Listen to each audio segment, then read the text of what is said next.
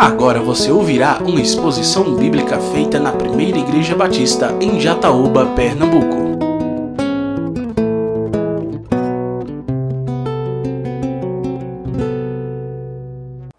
Meus amados irmãos, abra a palavra de Deus nessa noite mais uma vez.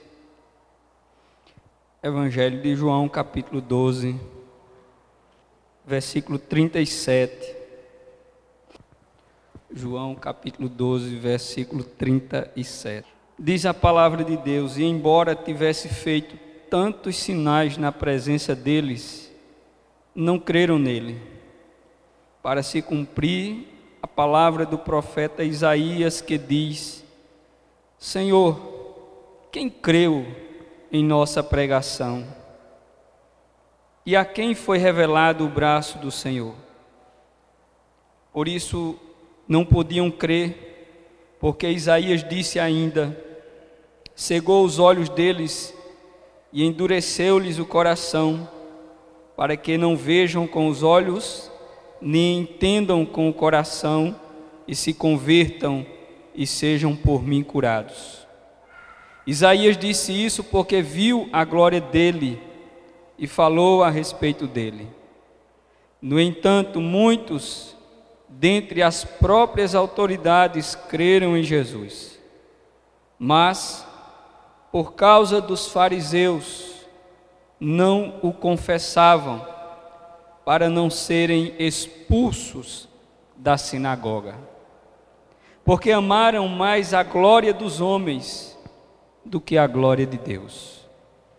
E Jesus clamou, dizendo: Quem crê em mim, crê não em mim, mas naquele que me enviou. E quem vê a mim, vê aquele que me enviou. Eu vim como luz para o mundo, a fim de que todo aquele que crê em mim não permaneça nas trevas. Se alguém ouvir as minhas palavras e não as guardar, eu não o julgo. Porque eu não vim para julgar o mundo, e sim para salvá-lo. Quem me rejeita e não recebe as minhas palavras, tem quem o julgue. A própria palavra que falei, essa o julgará no último dia. Porque eu não falei por mim mesmo, mas o Pai que me enviou, esse me ordenou o que dizer e o que anunciar. E sei que o, o seu mandamento é a vida eterna. Portanto, as coisas que eu digo, digo exatamente assim como o Pai me falou. Soberano e eterno Deus, Pai de misericórdia, Deus bondoso, louvado, bendito seja o teu santo nome. Obrigado, Senhor, porque a tua palavra nós acabamos de ouvir. Temos o privilégio de ouvir tua palavra. E que nessa noite os nossos corações estejam abertos para receber a tua palavra. Que sejam terras férteis para receber esta semente que é a palavra do Senhor. E que ela venha a produzir frutos para a glória do teu santo nome, em nome de Jesus. Amém.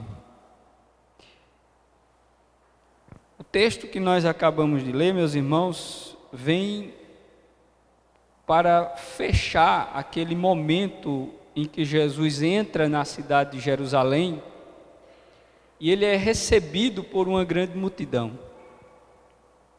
E a multidão o aclama como rei. E Jesus prossegue o seu trajeto ali em Jerusalém, mas esta mesma multidão que o aclama, muitos deles não vão crer em Jesus quando ele se mostra que ele não veio para ser um líder político, um rei, o rei que eles esperavam. Muitos não vão crer nele, e muitos demonstrarão a sua incredulidade o rejeitando, conforme o texto nos mostrou.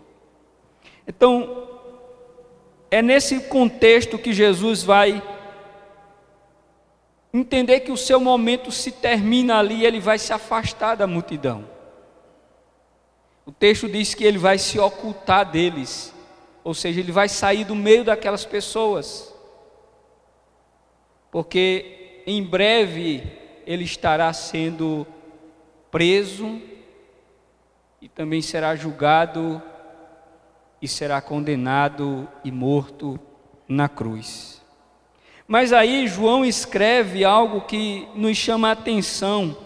É que João faz um, faz um apanhado de todo o ministério de Cristo até aquele momento. E João percebe de que aquelas pessoas que mostravam interesse em Jesus, na verdade, eles estavam apenas entusiasmados com alguns momentos mas não expressavam fé verdadeira. E a prova é que João faz referência ao profeta Isaías e ele cita uma palavra do profeta Isaías, onde diz no versículo 38 que nós lemos um questionamento que se encontra em Isaías 53: Senhor, quem creu na nossa pregação?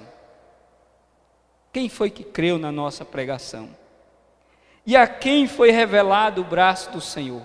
Isso nós encontramos lá no capítulo 53 de Isaías. Quando está sendo descrito pelo profeta a respeito do Messias, a sua trajetória, o seu ministério, a sua morte. E aí o profeta, usado por Deus, faz essa declaração: Quem creu na nossa pregação? A quem foi revelado o braço do Senhor? E João usa as palavras do profeta e as aplica a Cristo, entendendo que, sendo Ele o Messias, estas palavras cabiam a Ele. Isso dizia muito claro acerca do que aquelas pessoas, do comportamento delas. Ou seja, João, ele traz esse contexto e ainda ele vai fazer uma referência a outro texto do profeta Isaías mais adiante, quando ele diz que eles não podiam crer porque estava escrito ainda no livro do profeta o seguinte: cegou os olhos deles e endureceu-lhes o coração, para que não vejam com os olhos, nem entendam com o coração, e se convertam e sejam por mim curados. Ou seja, o profeta Isaías já predizia antes, 700 anos antes, que Cristo pregaria, anunciaria boas novas, mas as pessoas não creriam nele. Mas a falta de fé no Cristo era resultado do endurecimento do coração do homem, por causa do pecado, e esse endurecimento foi utilizado pelo próprio Deus que endurece ainda mais esse coração, para que estes homens que ouvem mas não entendem, que veem, mas não conseguem enxergar, não consigam chegar ao conhecimento da verdade, se convertam. Veja que no versículo 37, João diz o seguinte: Embora tivesse feito tantos sinais, na presença deles, eles, porém, não creram nele. João vai descrever, desde o capítulo 2 do seu evangelho, até o capítulo 11, João faz referência a sete milagres operados por Cristo, sete sinais. E João conclui que, mesmo apesar de todos estes sinais, eles não creram que Jesus era o Messias. No capítulo 2, por exemplo, nós encontramos Jesus transformando água em vinho. Diante de uma multidão de pessoas que tomam conhecimento do fato. No capítulo 4, nós vamos encontrar Jesus curando o filho de um oficial. No capítulo 5 deste mesmo evangelho, Jesus vai curar um paralítico junto ao poço de Betesda. Aliás, lá no poço de Betesda. E este paralítico que se encontrava num local onde havia muitas pessoas, foi curado e voltou a andar. No capítulo 6, nós vamos encontrar Jesus alimentando uma multidão quando ele multiplica os pães e os peixes. No capítulo de número 9, nós vamos encontrar Jesus curando um cego de nascença. Ao fazer lodo com a sua saliva e mandando que aquele cego fosse se lavar no tanque de Siloé. E a Bíblia diz que aquele homem ele passou a enxergar através deste milagre que Jesus operou na vida dele.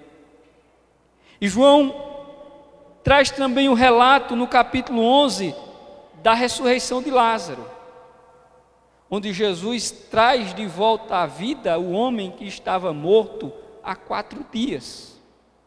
Então, João faz referência a estes sinais e a tantos outros que Jesus fez, mas que não estão escritos no seu evangelho, quando ele diz que, embora tivesse feito tantos sinais na presença deles, mesmo assim, eles não creram. E aí nós podemos, meus irmãos, aqui entender que a incredulidade é um grande problema na vida dos homens, na vida dos pecadores. A incredulidade é um grande problema. Ao ponto de que esta incredulidade ela deixa o homem fora do reino de Deus. Existe aquele texto clássico, simples, e que está na boca de todos os cristãos que, quando saímos para anunciar o Evangelho, nós dizemos as mesmas palavras que estão escritas em Marcos. Quem crê no Evangelho será salvo, porém, quem não crê será condenado. Ou seja, a expressão quem não crê refere-se ao homem que permanece na sua incredulidade, na sua descrença acerca do Filho de Deus. E a incredulidade nós podemos perceber aqui nesse texto, que foi exatamente o grande problema do povo de Israel. Eles não apenas não creram em Cristo, mas eles também vão rejeitar o Cristo. Esse mesmo João, ele vai escrever no capítulo 1 do seu evangelho. No versículo de número 11, quando João vai dizer o seguinte: ele veio para os que eram seus, mas os seus não o receberam. O que que João está querendo dizer com isso? que o povo de Deus, os judeus, rejeitaram a Cristo. Eles rejeitaram o Cristo. Por meio da sua incredulidade, eles rejeitaram. Portanto, a incredulidade tornou-se um grande problema na vida das pessoas por conta do pecado. E aí nós podemos fazer aqui duas perguntas. Por que as pessoas não creram em Cristo? Por quê? Eles ouviram as suas mensagens, os seus ensinos, com tanta autoridade, com tanto conhecimento. Por que, que eles não creram em Cristo? Mesmo vendo tantos milagres que ele operou, sinais extraordinários, até mesmo, conforme o que nós podemos ver na vida de Lázaro, que já estava morto há quatro dias e Deus o traz de volta à vida, mas mesmo assim eles não foram capazes de crer. Por que, que eles não creram em Jesus? A resposta nós obtemos através do próprio texto Quando João vai nos dizer que o fato deles não crerem em Cristo, deles não crerem no Evangelho, era porque o coração deles se endureceram para com Cristo. Os homens endureceram os corações a respeito de Jesus. E Deus endureceu ainda mais esses corações endurecidos. E aí se cumpre aquilo que o profeta Isaías está dizendo: que Deus, pela dureza do coração do homem, cega para que eles não vejam, fecha os seus ouvidos para que eles não escutem, e para que eles não venham a crer e se converter dos seus maus caminhos. A dureza do coração do homem é que leva o homem à incredulidade e à obstinação em permanecer incrédulo à palavra de Deus. Isso nos remete também à mesma expressão do apóstolo Paulo, quando ele se refere à maldade, à pecaminosidade do ser humano, quando ele diz que Deus deixou os homens na sua condição de pecado porque os homens preferiram viver no pecado e Deus os deixou naquela condição. É a conclusão que Paulo chega. Ou seja, a responsabilidade é do próprio homem que permaneceu nos seus pecados, que endureceu o seu coração. Deus apenas utiliza-se desse contexto de um coração endurecido e o endurece ainda mais e o homem rejeita a Cristo por conta da sua incredulidade, por causa do pecado. Mas o problema da incredulidade não é apenas um problema dos contemporâneos de Jesus, era um problema também dos hebreus lá atrás, em que eles foram incrédulos quanto a tudo que Deus fez nos meio do seu povo as mensagens que Deus transmitiu através de Moisés. E eles foram rebeldes, incrédulos, obstinados na dureza do seu coração. Tanto é que o livro do autor aos Hebreus está escrito o seguinte: quando vocês ouvirem a voz do Espírito Santo, não endureçam o coração, como aconteceu no dia da provação no deserto. Ou seja, o povo endureceu o coração, e por causa da dureza do coração do povo, Deus não permitiu que eles entrassem na terra, por conta da sua incredulidade. Portanto, meus amados irmãos, a incredulidade, nós vemos nesse texto, que ela deixa o homem fora do reino de Deus. Para poder fazer parte do reino de Deus é preciso crer. Quem crê será salvo, porém quem não crê será condenado.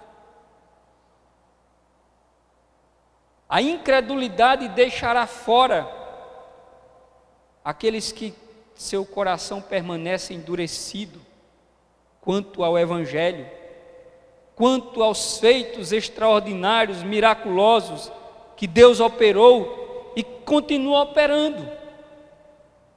Mas aí nós podemos fazer a mesma pergunta no contexto de hoje: por que, que os homens hoje não creem no Evangelho? Por que, que as pessoas hoje não creem em Cristo? Por conta da dureza do coração dos homens por causa do pecado. As pessoas ouvem o Evangelho, mas não creem no Evangelho. As pessoas permanecem com o coração endurecido por causa dos seus pecados. E por conta disso, eles não creem que Jesus é o Salvador. Eles não creem que Jesus é o Cristo. E por conta disso, eles não percebem que ficarão de fora do reino de Deus. Por isso que Jesus ele disse claramente com suas palavras que ele veio para salvar os pecadores. Pecadores que creem, que reconhecem a sua condição de miseráveis, de carentes que precisam da graça e do grande amor de Deus nas suas vidas. Ou seja, Deus deixou os homens na sua condição de pecado por conta da dureza dos seus corações.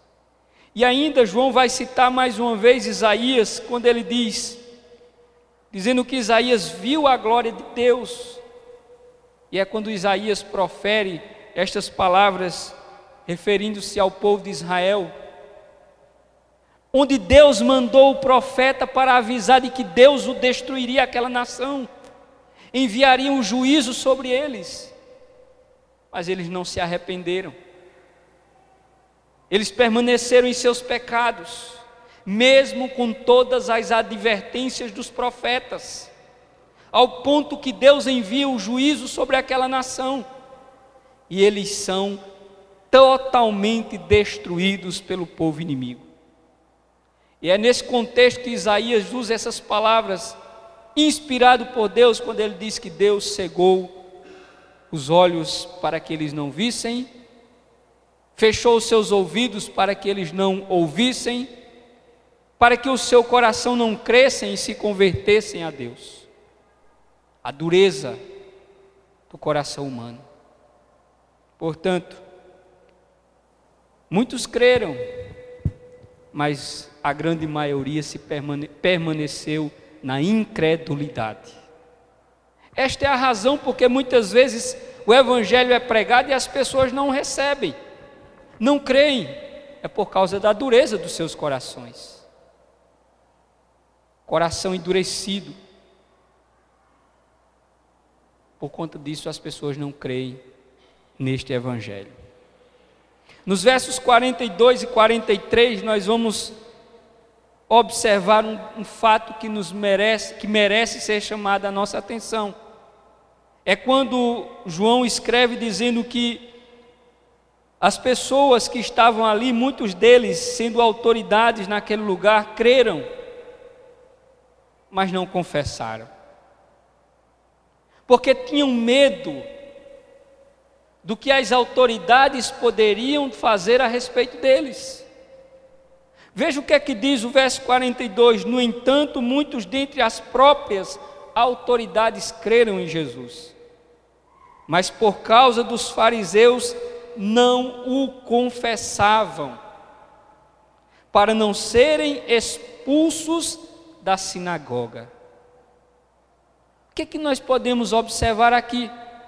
É que muitos que ouviram Jesus pregar, que viram os seus sinais, creram, mas não foram capazes de confessá-lo publicamente, porque tinham receio do que as autoridades religiosas poderiam fazer com eles. E aí nós podemos levantar aqui alguns questionamentos. Será que é possível alguém crer e não confessar? Será que alguém pode crer em Deus e não confessar publicamente a sua fé? Qual a razão que esses homens não confessaram? Se eles sabiam se eles perceberam que Jesus era o Cristo, qual a razão que eles não confessaram? Nós poderemos observar algumas coisas. João diz claramente aqui que eles tinham medo das autoridades. Eles não confessaram por medo. Eles não confessaram também porque não foram capazes de renunciar por causa de Cristo. Eles não foram capazes. Eles não confessaram porque diz o texto no verso 43 o seguinte: porque amaram mais a glória dos homens do que a glória de Deus. Você percebe o que o texto está nos dizendo aqui? Que aqueles homens que creram, mas não confessaram, eles não confessaram por quê? Porque eles estavam com medo do que as autoridades poderiam achar deles e porque eles amavam mais a glória dos homens do que a glória de Deus. Eles amavam mais a posição que eles ocupavam na sinagoga, na sociedade, do que a glória de Deus. E aí o que é que nós aprendemos com isso, meus amados irmãos? Nós aprendemos com isso porque também nos dias de hoje, muitas pessoas até creem no Evangelho, até acreditam na mensagem do Evangelho, porém, elas não são capazes de confessar publicamente a sua fé. E eu quero dizer uma coisa para você: Deus não tem pessoas que não professem publicamente a sua fé. Porque o próprio Cristo, ele vai dizer em outro momento no Evangelho de Mateus, Jesus reivindica a necessidade de confissão, quando ele diz: Aquele que me confessar diante dos homens, eu o confessarei diante de meu Pai que está nos céus. Mas Jesus ainda diz: Aquele que me negar diante dos homens, eu o negarei diante de meu Pai que está nos céus. O Isbe vai dizer o seguinte a respeito daqueles que têm medo de dizer que servem a Deus, de dizer que agora são cristãos. O Isbe vai dizer o seguinte: é melhor temer a Deus e ir para o céu do que temer os homens e ir para o inferno. É melhor temer a Deus e ir para o céu do que temer os homens e ir para o inferno. Muitas pessoas têm vergonha de professar a sua fé, de dizer que agora é um cristão, de dizer que agora é um crente, por meio, por conta do que, que as pessoas agora vão dizer a meu respeito. Quando eu chegar agora nos ambientes que eu convivo, o que é que as pessoas vão dizer acerca de mim? Como que elas vão me tratar? Eu poderei perder alguma coisa se eu me posicionar agora como um cristão. Era isso que estavam pensando aquelas pessoas que nos dias de Jesus não foram capazes de confessar a sua fé de dizer agora que também era um dos deles. Ou seja, é preciso confessar que Jesus é o nosso Senhor. É necessário. Onde a fé verdadeira haverá confissão de Cristo. Mais cedo ou mais tarde, você precisa confessar. Deus não tem agentes secretos na fé. Não é possível que você seja um crente e as pessoas não saibam que você é crente. Porque é necessário que você publique a sua fé em Cristo. E aí, Paulo escrevendo na, suas, na sua carta aos Romanos, ele escreve no capítulo 1, no verso 16, a seguinte expressão: Porque eu não me envergonho do Evangelho de Cristo. Paulo diz: Porque eu não me envergonho do Evangelho de Cristo, pois ele é o poder de Deus e salvação para todo aquele que crê. Você percebe que mais uma vez a fé está sendo mencionada aqui nesse texto? Em uma pesquisa que eu fazia quando estava estudando esse texto, do verso 37 ao 50, a expressão fé, crer, ela é mencionada sete vezes nesse texto, para mostrar a relevância da mensagem que está sendo transmitida. É preciso crer e é preciso confessar que Jesus Cristo é o Filho de Deus. E Paulo dizia: Eu não me envergonho do Evangelho.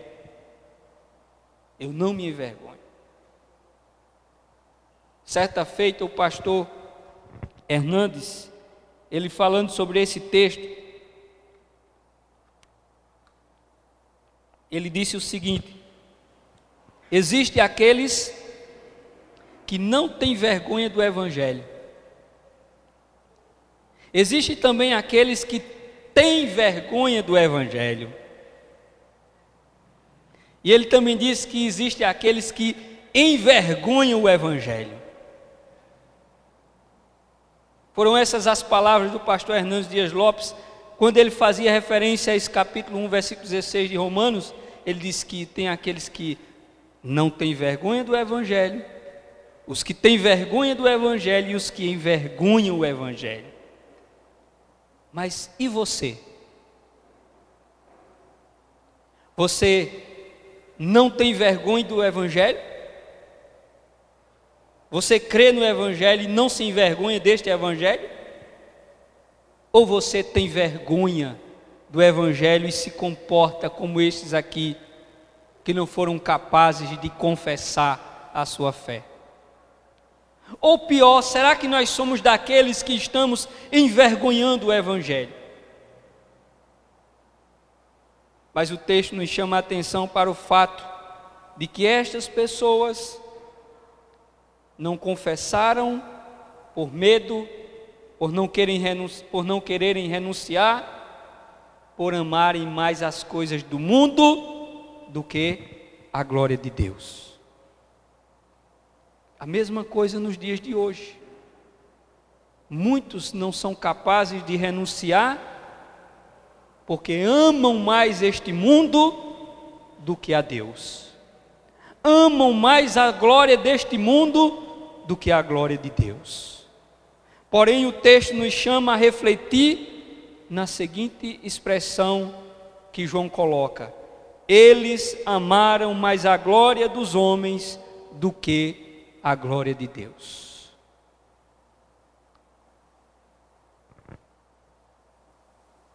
Talvez algo que eu vou dizer para você nesse momento não pareça uma coisa possível, mas o texto que nós lemos ele vai nos dizer literalmente que aquelas pessoas, eles não apenas eles não confessaram Jesus, mas muitos ali eles rejeitaram Jesus. Veja o que é que o texto vai nos dizer a partir do verso 44 até o versículo 50. O texto vai nos mostrar o seguinte: Jesus clamou dizendo: Quem crê em mim, crê não em mim, mas naquele que me enviou. E quem vê a mim, vê aquele que me enviou. Eu vim como luz para o mundo, a fim de que todo aquele que crê em mim não permaneça nas trevas. Veja que crer em Cristo faz com que você saia das trevas e vá para a luz. Mas quando você permanece na incredulidade, você continua nas trevas, você permanece nas trevas. É o que o texto está nos dizendo. Eu vim como luz para o mundo, a fim de que todo aquele que crê em mim não permaneça nas trevas.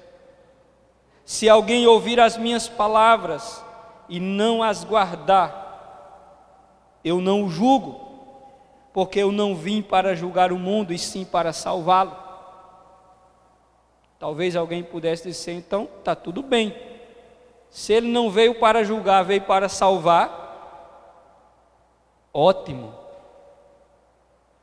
Mas veja o que é que Jesus vai dizer na sequência, no verso seguinte: Quem me rejeita e não recebe as minhas palavras, tem quem o julgue.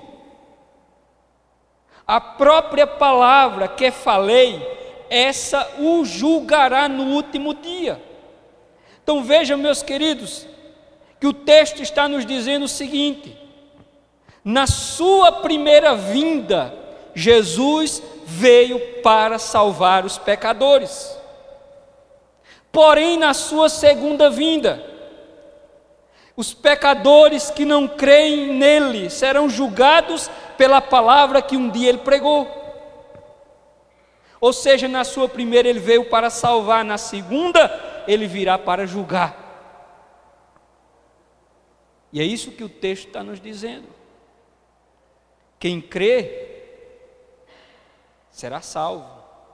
Quem crê sai das trevas para a luz. Quem crê no dia do último dia não será julgado pelo Senhor quando ele voltar. Mas aqueles que permanecerem na incredulidade, na dureza do seu coração, obstinados na sua condição de pecadores, serão banidos da presença de Deus. Por isso, Jesus mostra que rejeitar Jesus é possível sim. Talvez alguém vai dizer: "Ah, mas é Deus quem rejeita o homem, eu aceito o homem".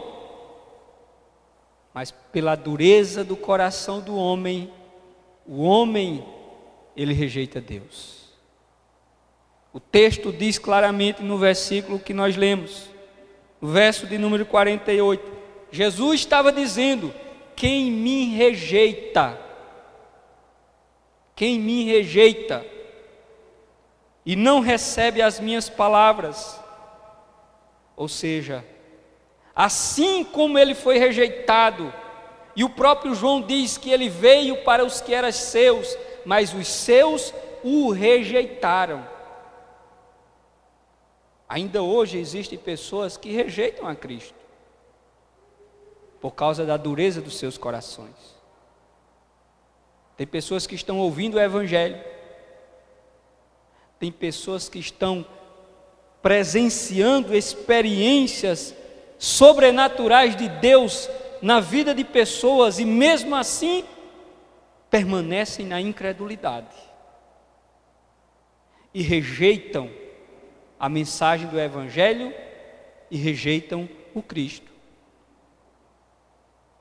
Rejeitar a Cristo é não crer em Deus, é não crer em Deus, é permanecer nas trevas, é estar condenado ao inferno. Como disse Wisby, é melhor temer a Deus e ir para o céu do que temer os homens e ir para o inferno.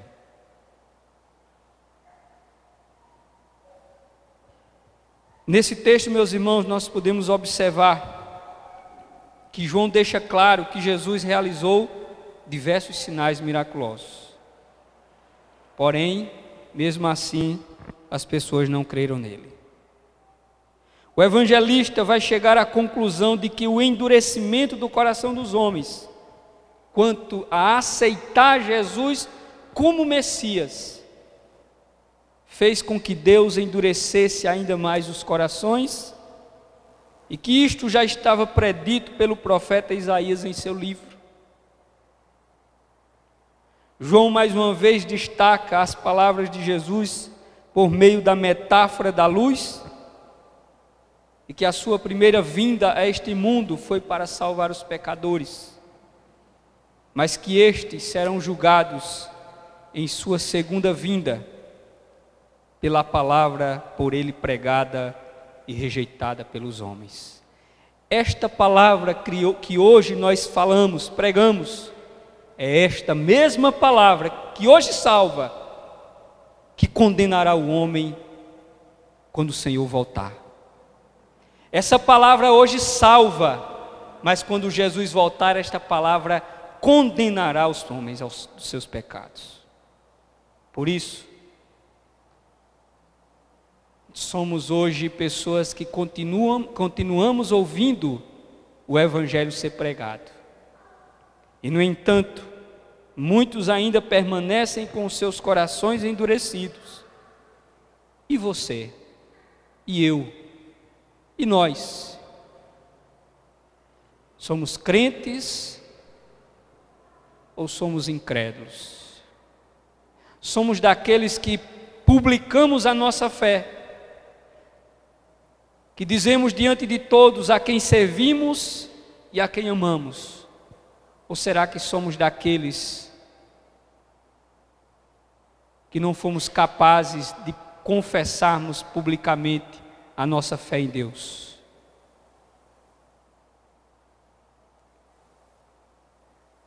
No livro de Hebreus, capítulo de número 3, do versículo 7 até o versículo 12, diz o seguinte: por isso, como diz o Espírito Santo, hoje, se ouvirem a sua voz, não endureçam o coração, como foi na rebelião no dia da tentação no deserto, onde os pais de vocês me tentaram, pondo-me à prova, e viram as minhas obras durante 40 anos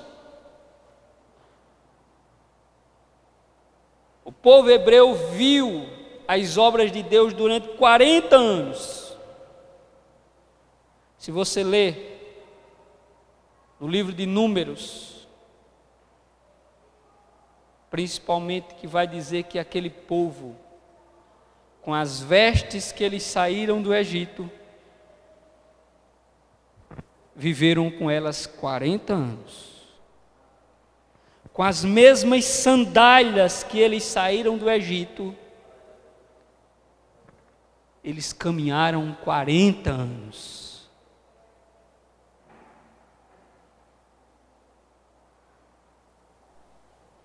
Diante de tantos milagres extraordinários que Deus fez durante aquele tempo no deserto, o texto está nos dizendo o seguinte: que eles se rebelaram endurecendo o seu coração, apesar de tudo isso.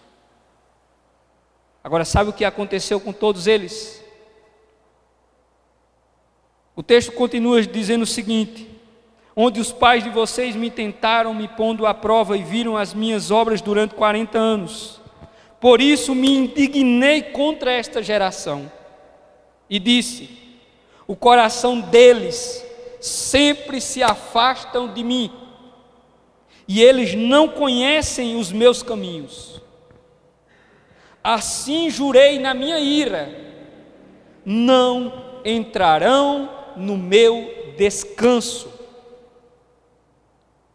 E no verso 12, o autor da carta aos Hebreus, ele faz uma aplicação do relato do texto lá com os Hebreus para os dias da igreja, quando ele diz assim: Assim, tenham cuidado, irmãos, para que nenhum de vocês tenha um coração mau e descrente, que se afaste do Deus vivo. O autor da carta aos Hebreus chama a atenção dos cristãos nos seus dias, dizendo, dizendo o seguinte: tenham cuidado, irmãos, para que nenhum de vocês tenha um coração mau e um coração descrente que se afaste do Deus vivo. Mais uma vez aqui o problema da incredulidade. Porque se permanecermos incrédulos, nos afastaremos do Deus vivo, e assim como aconteceu com o povo hebreu, acontecerá também conosco seremos alvo da ira de Deus se permanecermos na incredulidade. Portanto, o que é que você vai fazer? Você vai crer em Cristo? Você vai confessar a Cristo? Ou você vai permanecer com o seu coração endurecido, com vergonha, com medo dos homens do que as pessoas vão dizer a seu respeito por causa da sua fé? Você vai permanecer com o seu coração endurecido? Ou você vai confessar que Jesus Cristo é o Senhor da sua vida? que você crê no sacrifício que Cristo fez na cruz do Calvário, e por conta que você crê, você agora assume publicamente de que Jesus é o seu Salvador. Ou você vai permanecer na incredulidade com o seu coração endurecido. Portanto, que o Senhor nos abençoe. Mas o, o, o, autor da carta aos Hebreus diz: se você hoje escuta a voz do Espírito Santo, não endureça o seu coração. Não resista ao chamado de Deus. Porque se você continuar endurecendo o seu coração, Deus poderá endurecê-lo ainda mais. E se Deus endurecer o seu coração, você não será capaz de crer de forma alguma. Portanto, que Deus nos ajude para que venhamos a crer em Cristo e confessá-lo. Amém? Você acabou de ouvir uma exposição da Palavra de Deus feita na Primeira Igreja Batista em Jataúba, Pernambuco. Para ouvir esta e outras mensagens, acesse facebook.com/barra Igreja Batista Jataúba.